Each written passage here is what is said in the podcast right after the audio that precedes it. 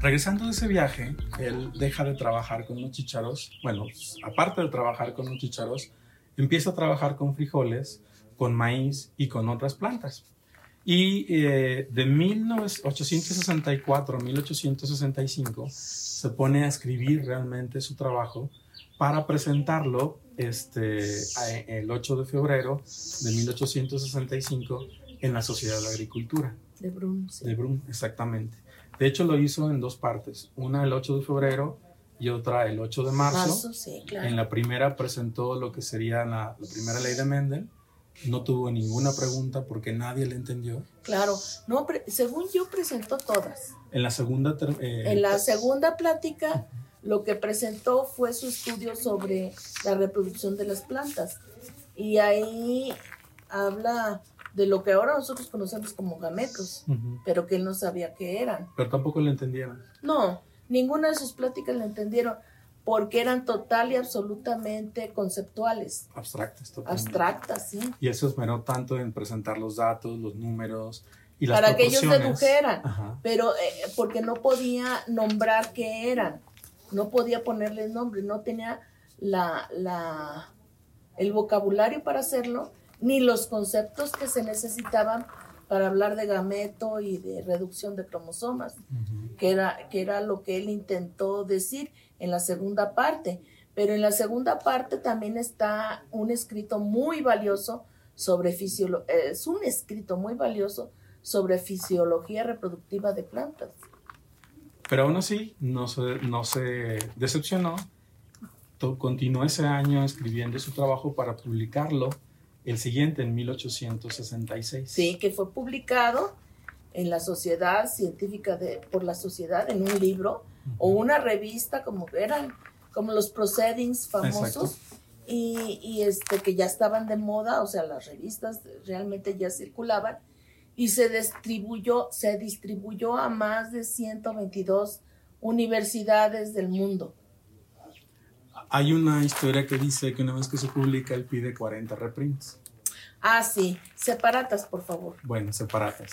Y de esas, eh, eh, se especula que las mandó las 40 a diferentes investigadores. Sí, no. Eh, Sin embargo, solo se conoce el destino de 12 de ellas. Bueno, yo no sé de 12 de ellas, pero yo no sé cuál fue el destino de 12 de ellas, pero una se la envió a Darwin. Así es. Que nunca lo abrió. Nunca la leyó. Nunca la abrió porque estaba, estaba, estaba encuadernada al, viejo estilo de los libros, eh, de los libros rústicos, con páginas pegadas, cuatro páginas estaban pegadas y hay que abrirlas con cuchillo. Así es. Y cuando, cuando Darwin murió, la, encontraron la separata este, sin abrir. Entonces sabemos que no la leyó.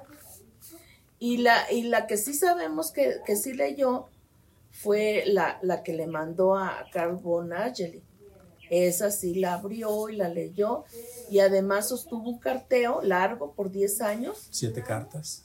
No recuerdo yo cuántas, pero... Se tardaba años en contestarle. Sí, pero e, es casi una por año. Y en esas cartas eh, fue precisamente pura, pura discusión científica, ¿sí? De hecho, Nayeli no creía en su trabajo. No, no, bueno, lo que pasa, yo no creo que no creyera que lo hubiera hecho, ni no creyera que no sucediera. Simple y sencillamente era un escéptico. Escéptico, exactamente. Era un investigador total y absolutamente escéptico que él tenía que estar seguro de lo que se decía para poderlo enunciar. Tan fue, tan fue así que él, él principalmente se dedicó a la microbiología y como en su época no había pruebas bioquímicas para identificar a bacterias, él lo que hacía era beber de sus caldos. Y eso lo hizo un hombre muy enfermizo y de muy mal humor.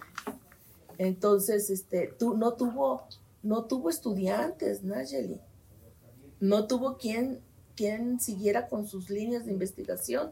Y aparte el modelo que tenía, que era Gerasium, era una de las plantas más difíciles de hibridar por los procesos de polinización y lo delicado que era la planta. Sí, sí, pero Erasium fue, según yo, un cuatro que le puso a Mendel, porque estoy bien segura que Nageli ya había trabajado con Erasium. Eracium es una planta pangeica, o sea, está en toda la tierra y es la más común de las que conocemos es el diente de león. Y si ustedes recuerdan, el diente de león tiene una flor que parece margarita. Entonces, cada pétalo de la margarita es una flor completa. Tiene un estambre y un pistilo. Y ese estambre y ese pistilo, que son pequeñitos, Mendel lo trató de hibridar durante años con microscopio y estuvo a punto de quedarse ciego porque usaba una un espejo reflector del sol para, para poderlos ver. Y, esto casi le hace perder la vista. Así es. Y de hecho, eso fue prácticamente de los últimos trabajos que desarrolló, porque al morir el abad a Mendel lo nombran abad. y cambia su vida totalmente. Sí, sí, eso fue una tragedia para él, que lo nombraran abad. Y es curioso las razones por las cuales lo nombran abad. Era el más joven de todos los agustinos.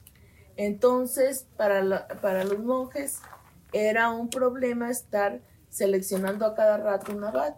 Y entonces, para que durara mucho, escogieron al más joven. Y aparte se tenía que pagar un, un impuesto por cada abad que se nombraba.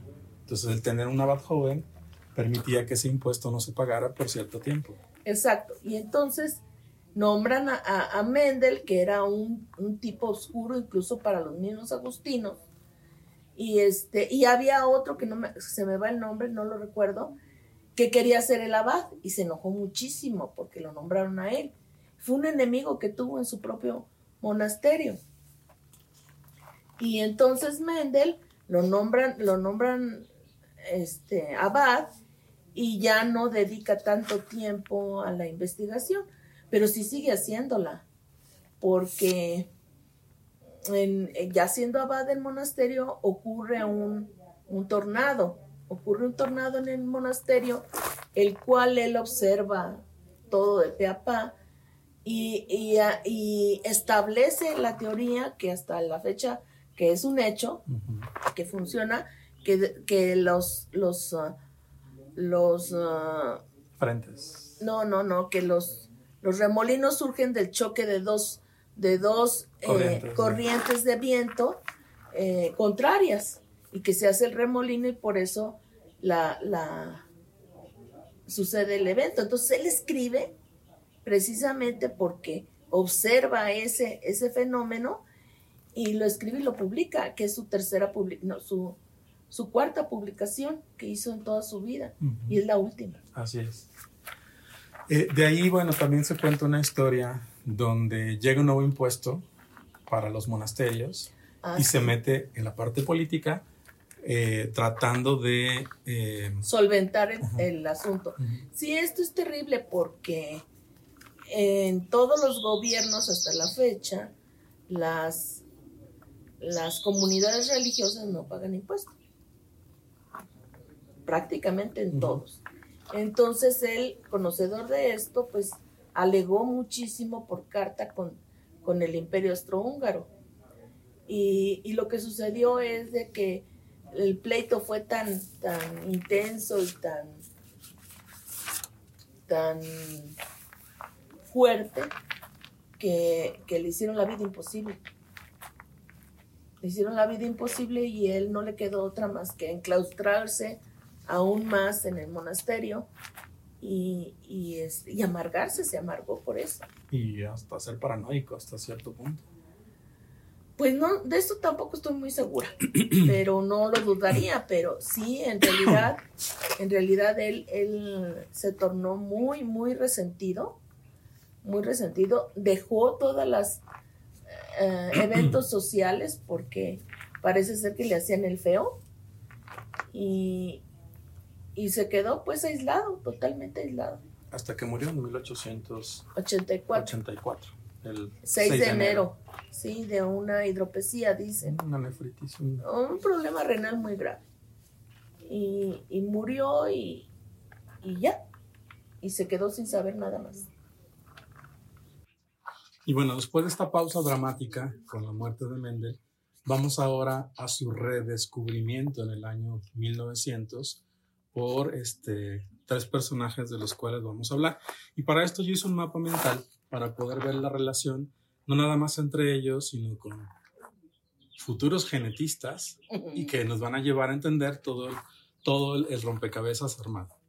Partimos de que en 1866 publica sus trabajos y tiene un intercambio epistolar con, con Nayeli en estos 10 años, con más de 7 cartas, en los cuales prácticamente lo ninguneaba y el otro insistía hasta que terminamos con esta historia.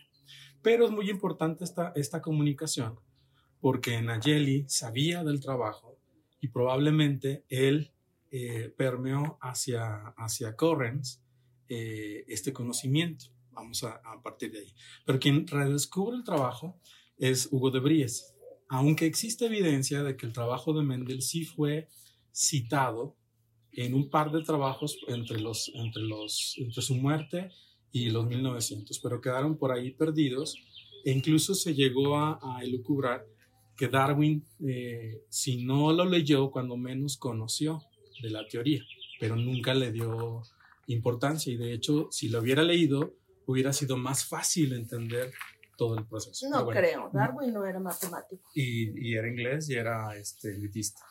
Y nunca iba a leer el trabajo de un, monje, cualquiera. De un monje campirano moraviano. Pero bueno, quien, quien, le, quien aparentemente eh, publica no aparentemente, quien publica en el año 1900 eh, los trabajos de Mendel, eh, lo cita más bien, es un holandés, Hugo de Vries, mm. que era botánico. ¿sí?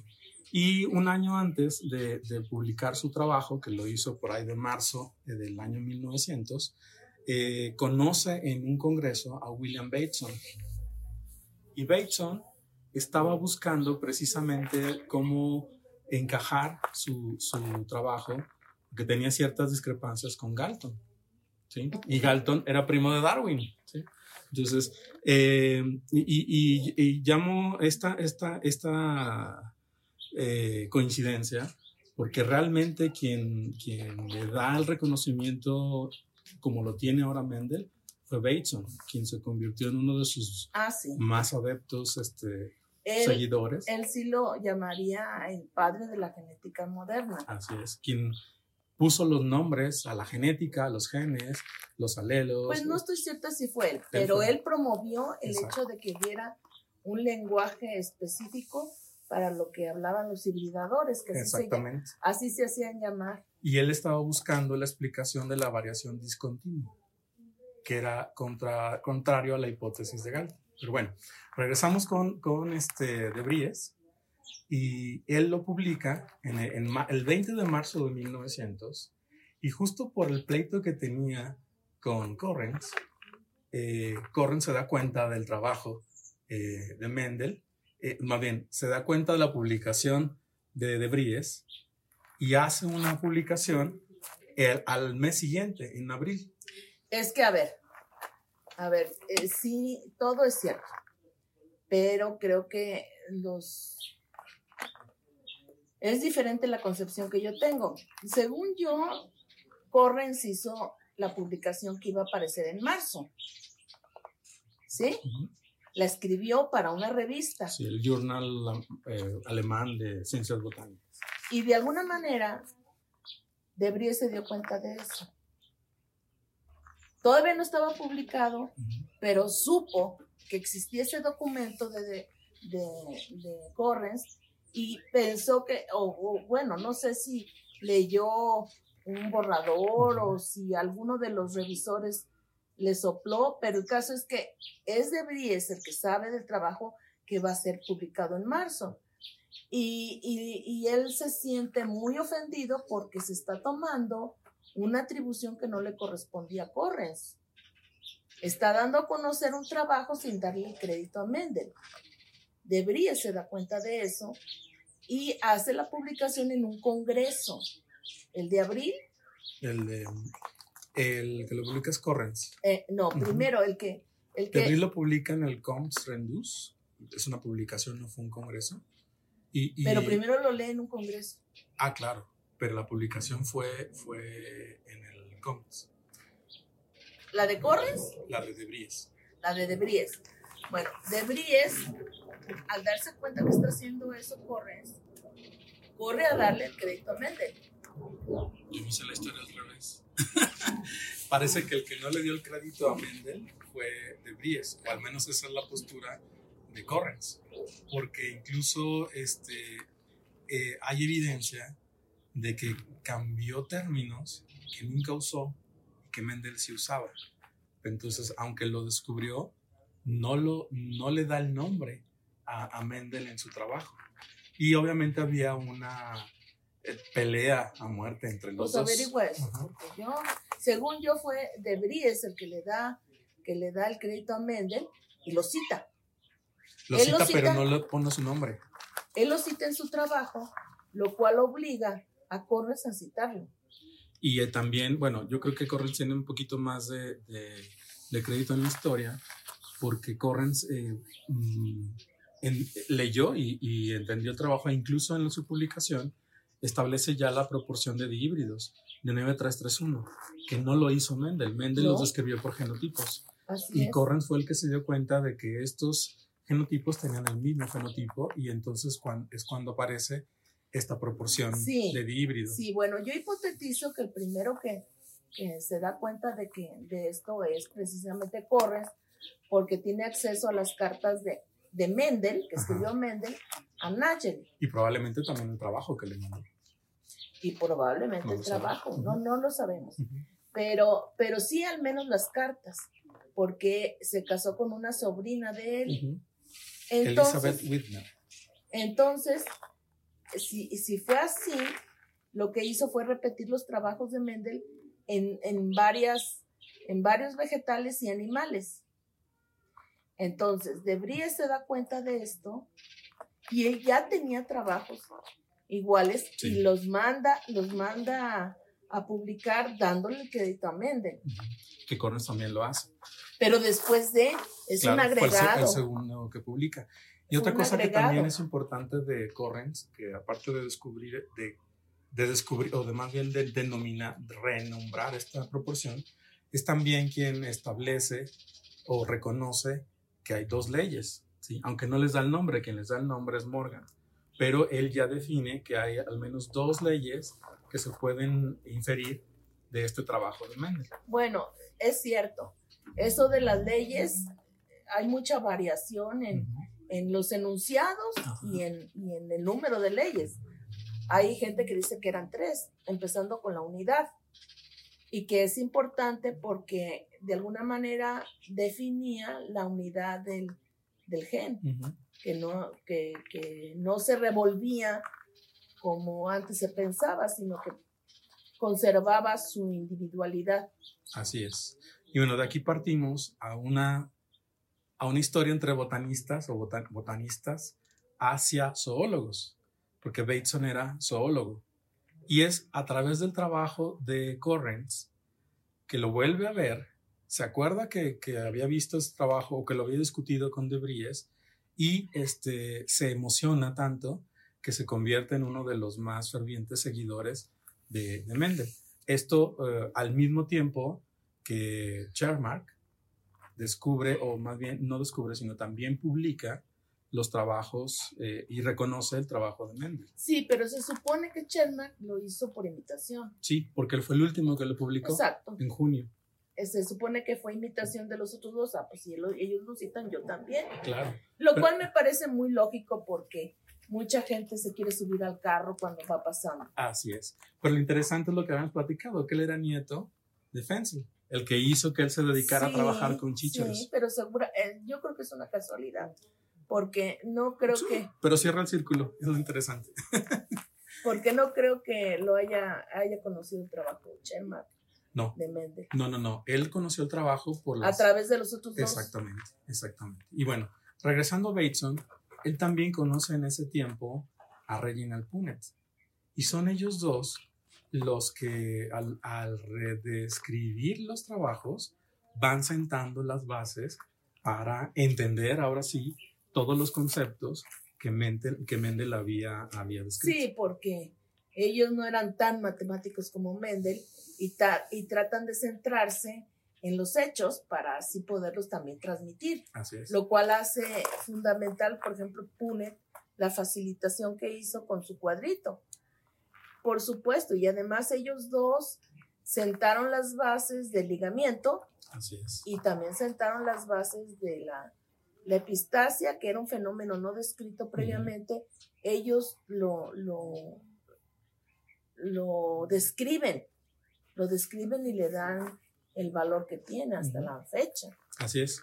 Y es en 1905 cuando Bateson eh, bautiza a esta rama de la ciencia como genética, quien se convierte en su más ferviente seguidor. Ah, sí. Y es quien va, viene a Estados Unidos, va a Estados Unidos y conoce a Morgan.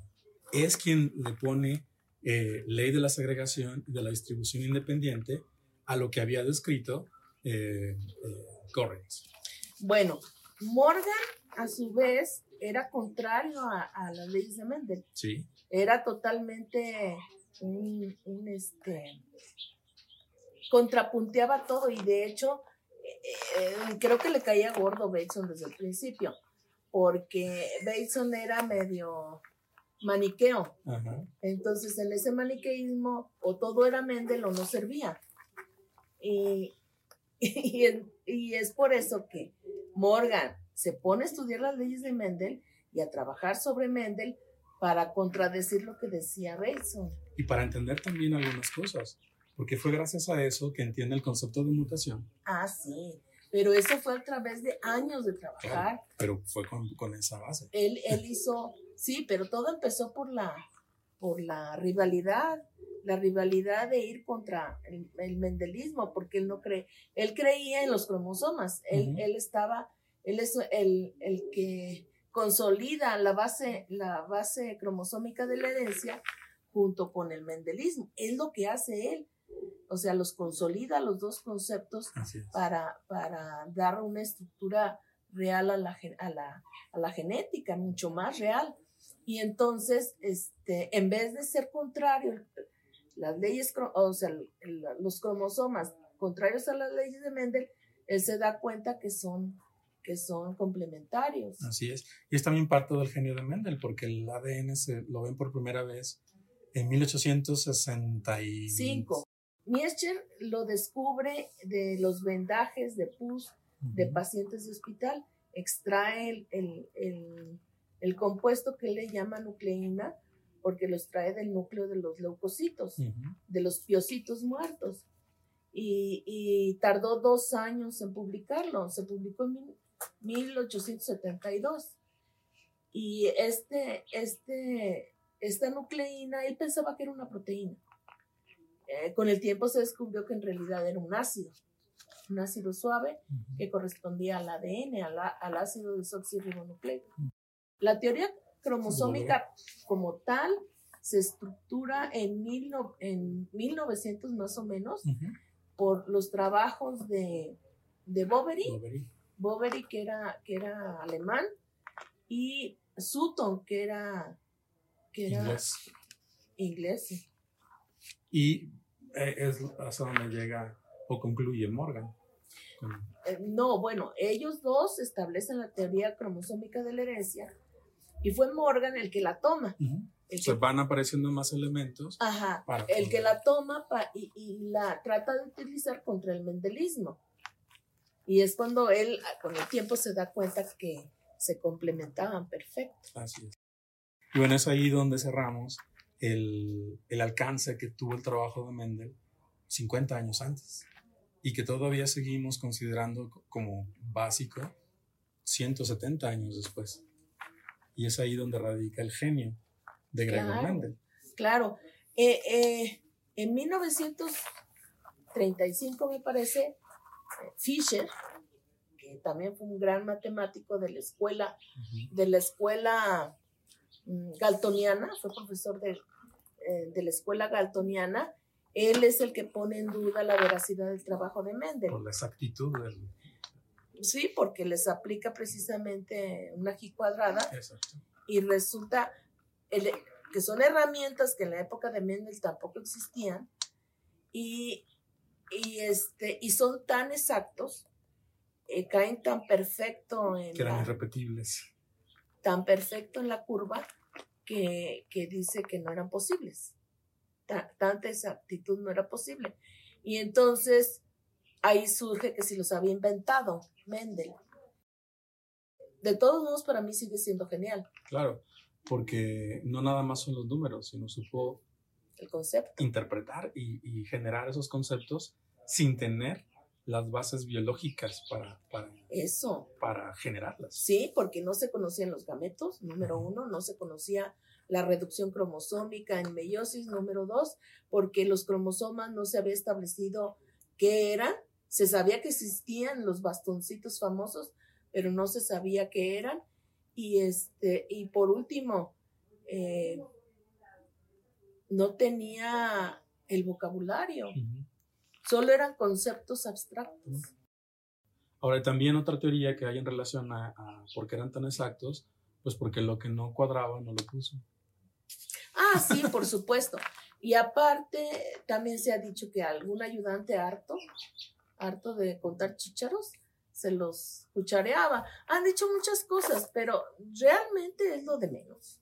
Sí, porque insisto, o sea, sienta las bases de conceptos en un área donde no había nada ni siquiera se podían nombrar los conceptos que él manejaba. Exacto. Tanto la emoción por el redescubrimiento de las leyes de Mendel en 1900, el mismo Bateson organiza en, Broome, por ahí del año 1908-1909, una ceremonia para develar una estatua de Mendel. Ah, sí, la de mármol que tiene en el jardín. Pero el que no va es de Bries a esa develación. Bueno, de Bries, de siempre se sintió el dueño del trabajo de Mendel. ¿Por qué? No sé. Yo me imagino y creo que él, cuando hizo sus experimentos, creyó que eran de él, pues, y después se dio cuenta que eran de Mendel. Ahora, la, la, lo importante, pues, es la rivalidad entre Correns y De Bries, porque esa rivalidad los hizo trabajar por un, mismo objetivo sin que se dieran cuenta, a ver quién tenía más la razón, si uno y otro. Y gracias a ello nos dieron pues lo que hemos recibido. Ahora, De Bries también fue un genio, porque él descubre o, y renombra mutación a lo que ahora realmente conocemos como mutación, que, que Darwin les decía spores de la naturaleza, cuando en realidad eran cambios bruscos. Eh, desgraciadamente el trabajo que hizo, que hizo no lo hizo sobre verdaderas mutaciones. Sí, bueno, sí eran mutaciones, pues, pero eh, el caso es de que él es, el, él es por sí mismo importante en la genética y Correns también. Correns a su vez hizo trabajos y aportaciones muy, muy importantes a, la herencia poligénica. Entonces, yo digo que es innegable, aunque hayan tenido esa rivalidad y todo ese pleito, que es innegable. El lugar que tienen. El lugar que tienen. Y algo que también dijo Mendel que no hemos hablado, que él dijo, mi tiempo vendrá. Maidobja, Provide. No me acuerdo, algo así en checo. Mi tiempo vendrá, sí, claro, él lo decía. Estaba tan seguro de su trabajo y de lo adelantado que estaba. Pues es que era matemático, no, podemos olvidar eso. Era una mente extraordinariamente conceptual y abstracta. Por eso es también otro de los de las cosas que me hacen pensar que sí tenía un trastorno de la personalidad. Y bueno, con esto concluimos nuestro, nuestro podcast. Ha sido un privilegio platicar con usted, recorrer estos aspectos históricos de la vida de un personaje que eh, sigue siendo un genio. Es cierto. Y que creo que vale la pena conocer más allá de su trabajo, conocer pues su entorno, conocer la sociedad en la que vivió. Conectar los puntos que de las de las significativos que no vienen en los libros de texto, que no vienen en los artículos. Hay muchos conceptos que se tienen que unir para tener un verdadero panorama de lo que fue el trabajo de Mendel. Es cierto, a mí me tomó años, años eh, saber lo que te he dicho. Pues le agradecemos mucho su tiempo. Eh, estamos ¿Y quién más? Toda la audiencia que tenemos. Ah. y tendremos. Más veces que tendrás. Eh, y que estoy seguro no va a ser la primera vez que nos veremos platicando en este podcast que se llama De Chícharos y Habas, eh, Conversaciones en Genética Humana. Muchísimas gracias, doctora. A sus órdenes.